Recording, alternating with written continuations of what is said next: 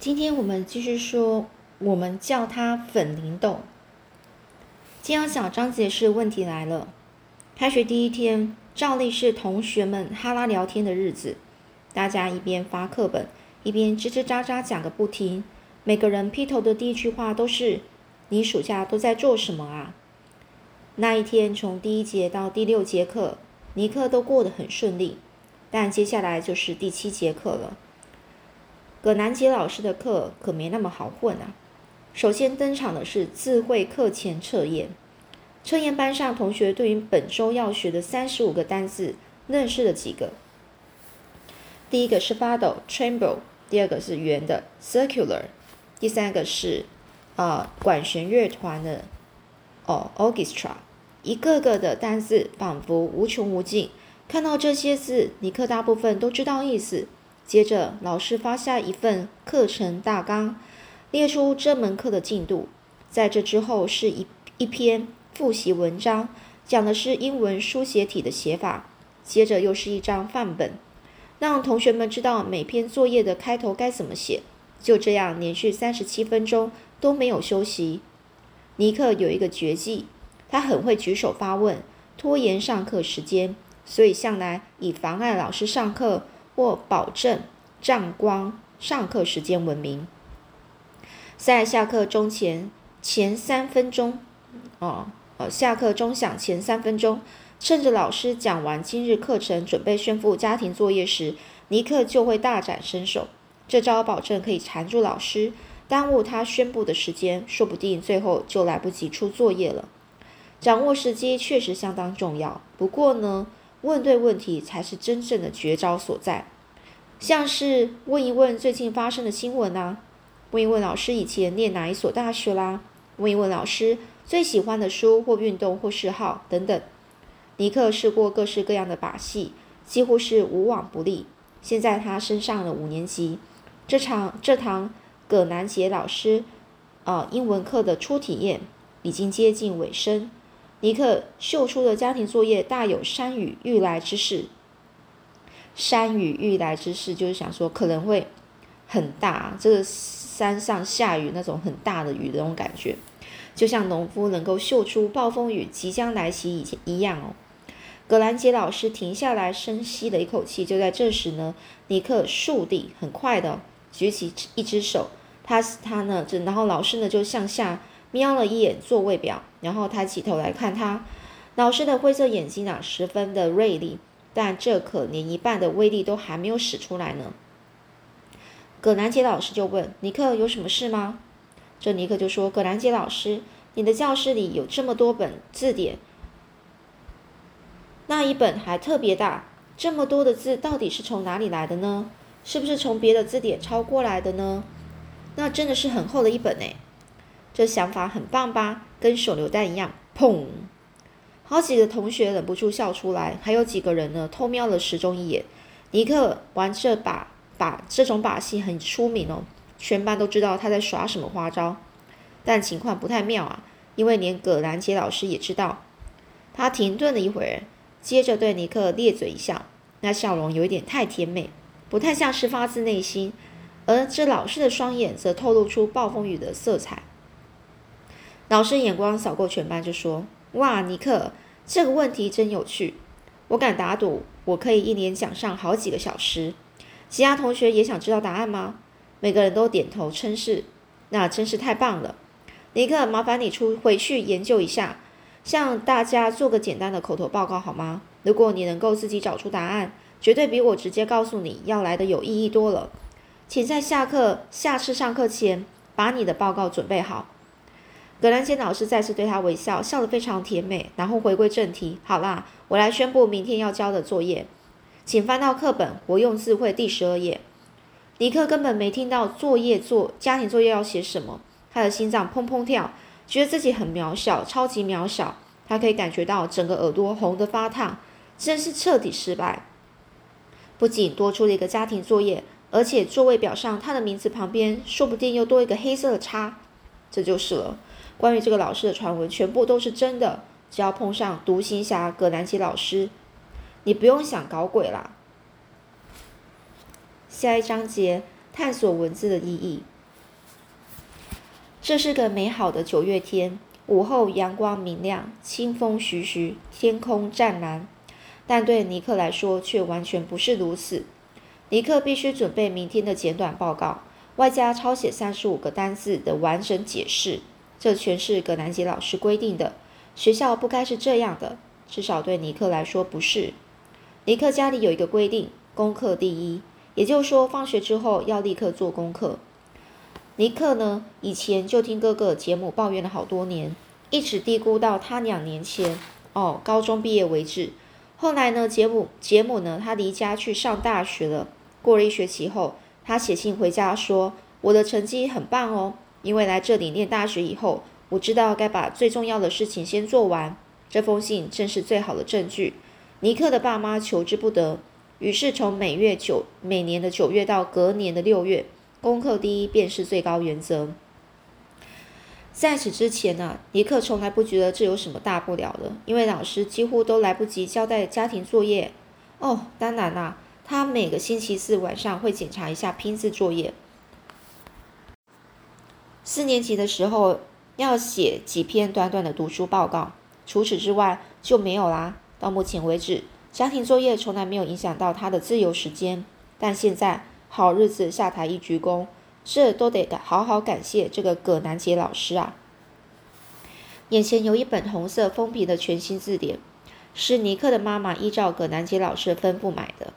首先，他翻开字典，一一翻查那些单词的解释，光是这部分就花了快一个小时。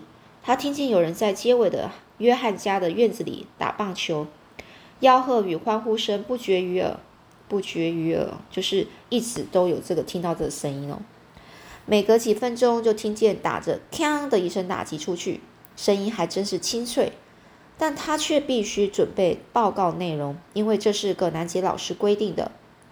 尼克翻开字典的第一页，这一页是这本字典的序文哦。一开始啊就序文哦，标题是“文字的起源”。尼克心想：太棒了，有了这篇文章，明天的报告就安了，要不了几分钟就可以全部搞定了。尼克几乎可以感觉到阳光耀眼，微风轻吹，仿佛他已经跑到外面玩耍，功课全部都做完了。于是他从那篇序文的第一个句子开始读，毋庸置疑，这是有史以来内容最丰富、最详尽的现代美语字典。对于字源之详细叙述呢，无人能出其有哦，无人能出其有，就是没有人能够能够能够再更好的了。不仅反映出智慧。编撰方面的杰出学术成就，也集合了数千年来数百万人的想象力、语言能力与创创造人才人哦。每个曾经口说英文、书写英文的人都对英文的创造过程贡献了一己之力。什么跟什么嘛？尼克不禁搔搔头，重新读一次，然后又读了一次，好像并没有比较了解。困难的程度有点像是要弄懂洗发精瓶子上标示的内容物成分一样。他啪的一声合上字典，走到楼下去。阅读呢，在尼克家是个重要活动，所以他家客厅的四面墙壁中有三面是书架，书架上有两套百科全书，黑色那一套是写给大人看的，红色那套则是给儿童专用。尼尼尼克呢，他是拉出了红皮装百科全书。翻查字典的词条，结果说明的文章占了整整三页，各种主题包括早期字典、探索字义、今日的字典等等，没什么令人兴奋的发现。但如果无论如何呢，还是得要准备报告啊！尼克一屁股就坐在沙发上，将整篇文章从头到尾读一遍。等到把儿童版的这部分读完，他又取取下黑色黑皮的百科全书。再把这本所写的字典内容尽量读一读，结果大概只看懂了一半。他靠坐在沙发上，举起一只手臂遮住眼睛，想象自己上台报告这一大堆无聊透顶的东西。如果大家肯耐心听个三分钟，就该偷笑了。但尼克就是尼克，他突然想到一个好点子。这时，只见他脸上浮出了一抹微笑。尼克心想，上台报告也可以从走这个纯娱乐的路线啊。他打算使出没人想过的绝招啊！毕竟这是葛南杰老师自己要求的。下一章节上台报告。隔天的午餐时间，尼克心里有一种不太好的预感。第七节课就快到了，到时候他得站在葛南杰老师那堂那堂课的讲台上，班上每一个人眼睛都会死盯着他的脸。这还没什么，再想到葛南杰老师的眼神，那必定是火力全开，仿佛能把你射倒在地。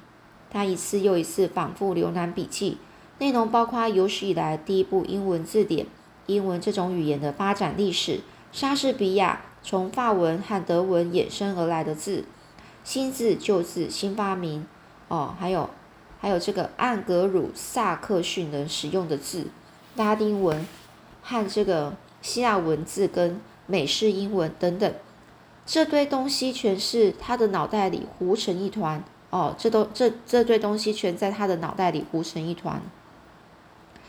至于昨天晚上拟定的伟大计划呢，此刻身在学校。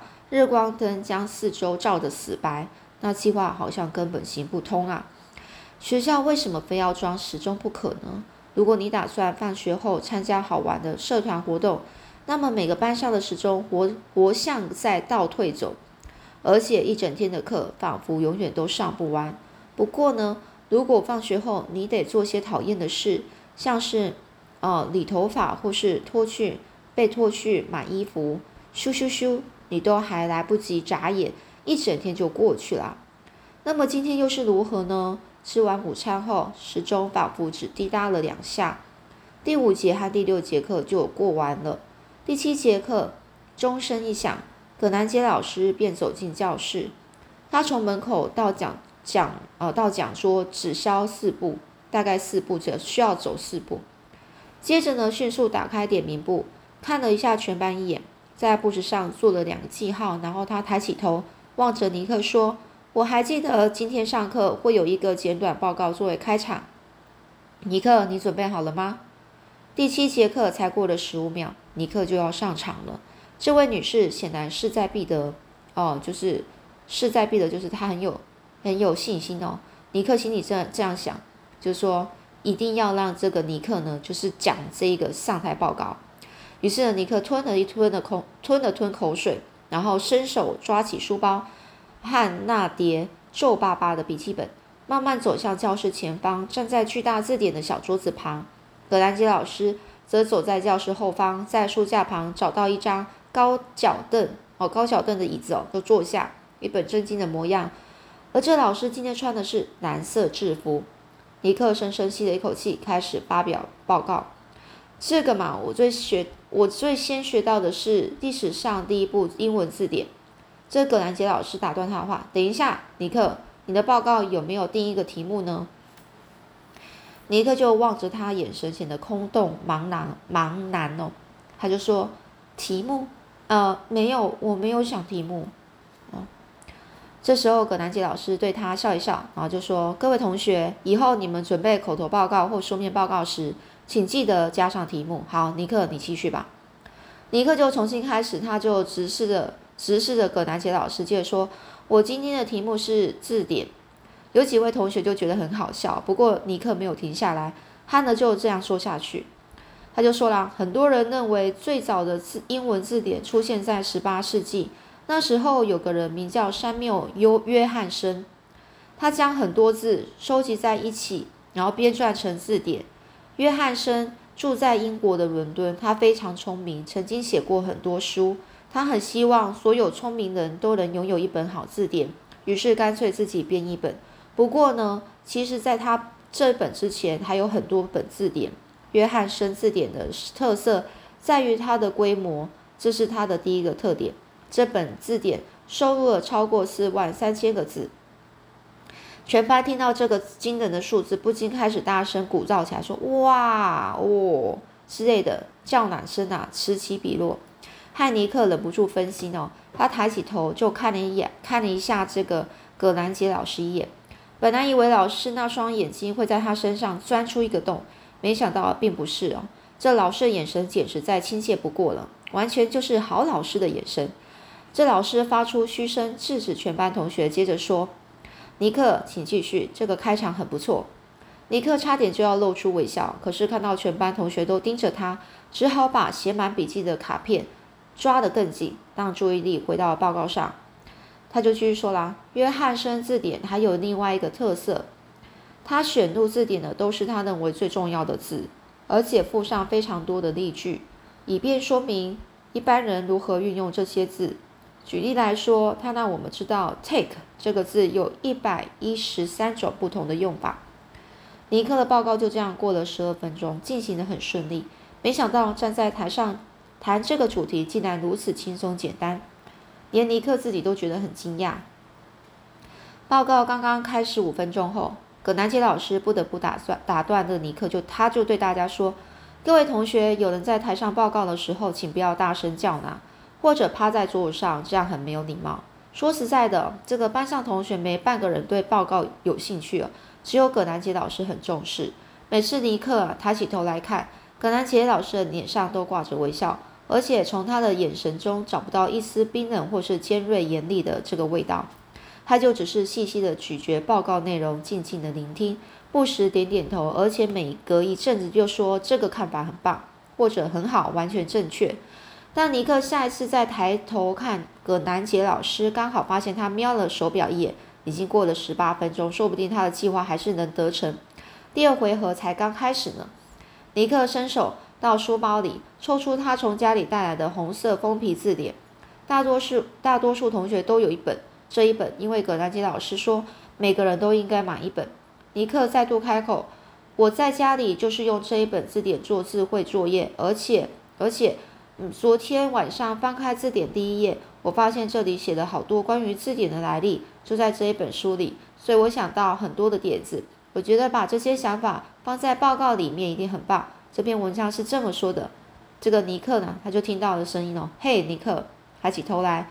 这时候，这个葛尼葛南杰老师呢，跳下了高脚凳，木质椅脚在光滑的地板刮了一声，吱的一声，一颗颗脑袋瞬间惊醒，全班同学再次进入了警戒状态。葛兰杰老师露出微笑，眉毛掏了一条，用手指指一指他的手表，尼克。我觉得其他同学应该回家自己阅读。现在呢，这约翰呢高高举起他的手，等待葛兰杰老师点头示意。然后他就说：“哦，葛兰杰老师，可是我家没有买那本字典哦。”这个约翰呢，他就举起手就跟老师说：“那个我家没有那本字典，我家的字典是蓝色封皮的。”然后呢，这时又有几位同学说：“我也是。”葛安杰老师拼命忍住啊，不想表现出生气的样子。老师就说：“那好吧，尼克，你就继续，但是你不要讲太久。我们今天还有课，我们还有课要上。”尼克用力睁大眼睛啊，露出无辜的眼神，点点头，调整一下鼻梁上的眼镜，然后就开始阅读。毋庸置疑，这是有史以来内容最丰富、最详尽的现代美语哦字典哦。他就写了这个。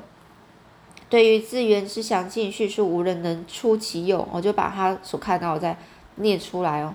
这篇文章啊，超级冗长，其实全班同学都快无聊死了，可是没有人表现出来。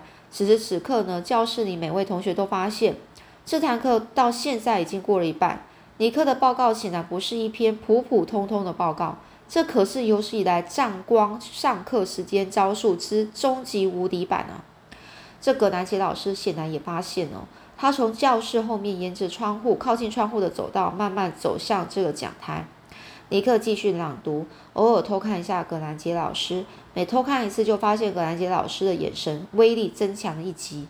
就这样，尼克使出完全不停顿的绝招，足足朗读了八分钟。而这个葛兰杰老师的眼神，差不多可以把尼克身后的黑板烧穿了好几个洞。到了这时候，第七节课只只剩下十分钟了。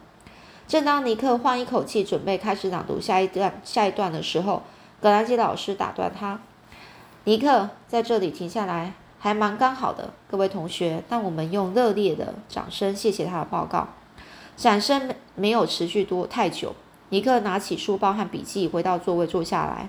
这时候，葛南杰老师的眼神几乎恢复正常了。事实上，他还对尼克露出微笑。他就说了：“虽然你的报告有点长。”嗯，他停顿了一下，等大家听懂这句话。不过报告的很棒，而且你应该也发现了，英文比全世界其他语言用了更多不同的字，很神奇吧？他指了指那本超级大字典，光是这本字典的内容就超过四十五万个字的字义解释呢。嘿，尼克，我说的对不对？既然你自己研究过一次，应该会有很深刻的体会吧？看到葛南杰老师的脸上啊堆满了笑容，尼克缩进了自己的椅子里。这种情况比写报告还糟糕。甚至比上台报告还更糟。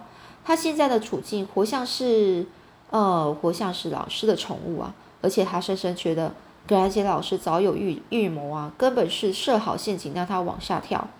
这样下去还得了啊？他的威名岂不是毁于一旦啊？于是尼克蓄势待发，准备了发动另另一波问题攻势。他高高举起手，甚至没等到葛兰杰老师叫他名字，他就开口了：“我想是吧？”他就这样讲。可是老师，你也知道，我还是搞不太清楚，为什么每个字各自有不同的意思呢？这样说好了，就像 “dog” 这个字好了，是谁说这个字指的就是会乱叫、还会摇尾巴的那个东西呢？这到底是谁规定的呢？哦，那葛兰杰老师正面接招啊，他说：“谁规定 ‘dog’ 的意思是狗呢？就是你呀，尼克，就是你和我，还有这间教室、这所学校、这个小镇、这个州和这整个国家的所有人。”我们都同意，dog 的意思是狗。如果我们住在法国，我们就会认为那种毛茸茸、四条腿的动物要用另外一个词来表示。法国人用的是 chien，念起来很像是 chien chien。这个字的意思就和你所知道的 dog 一模一样。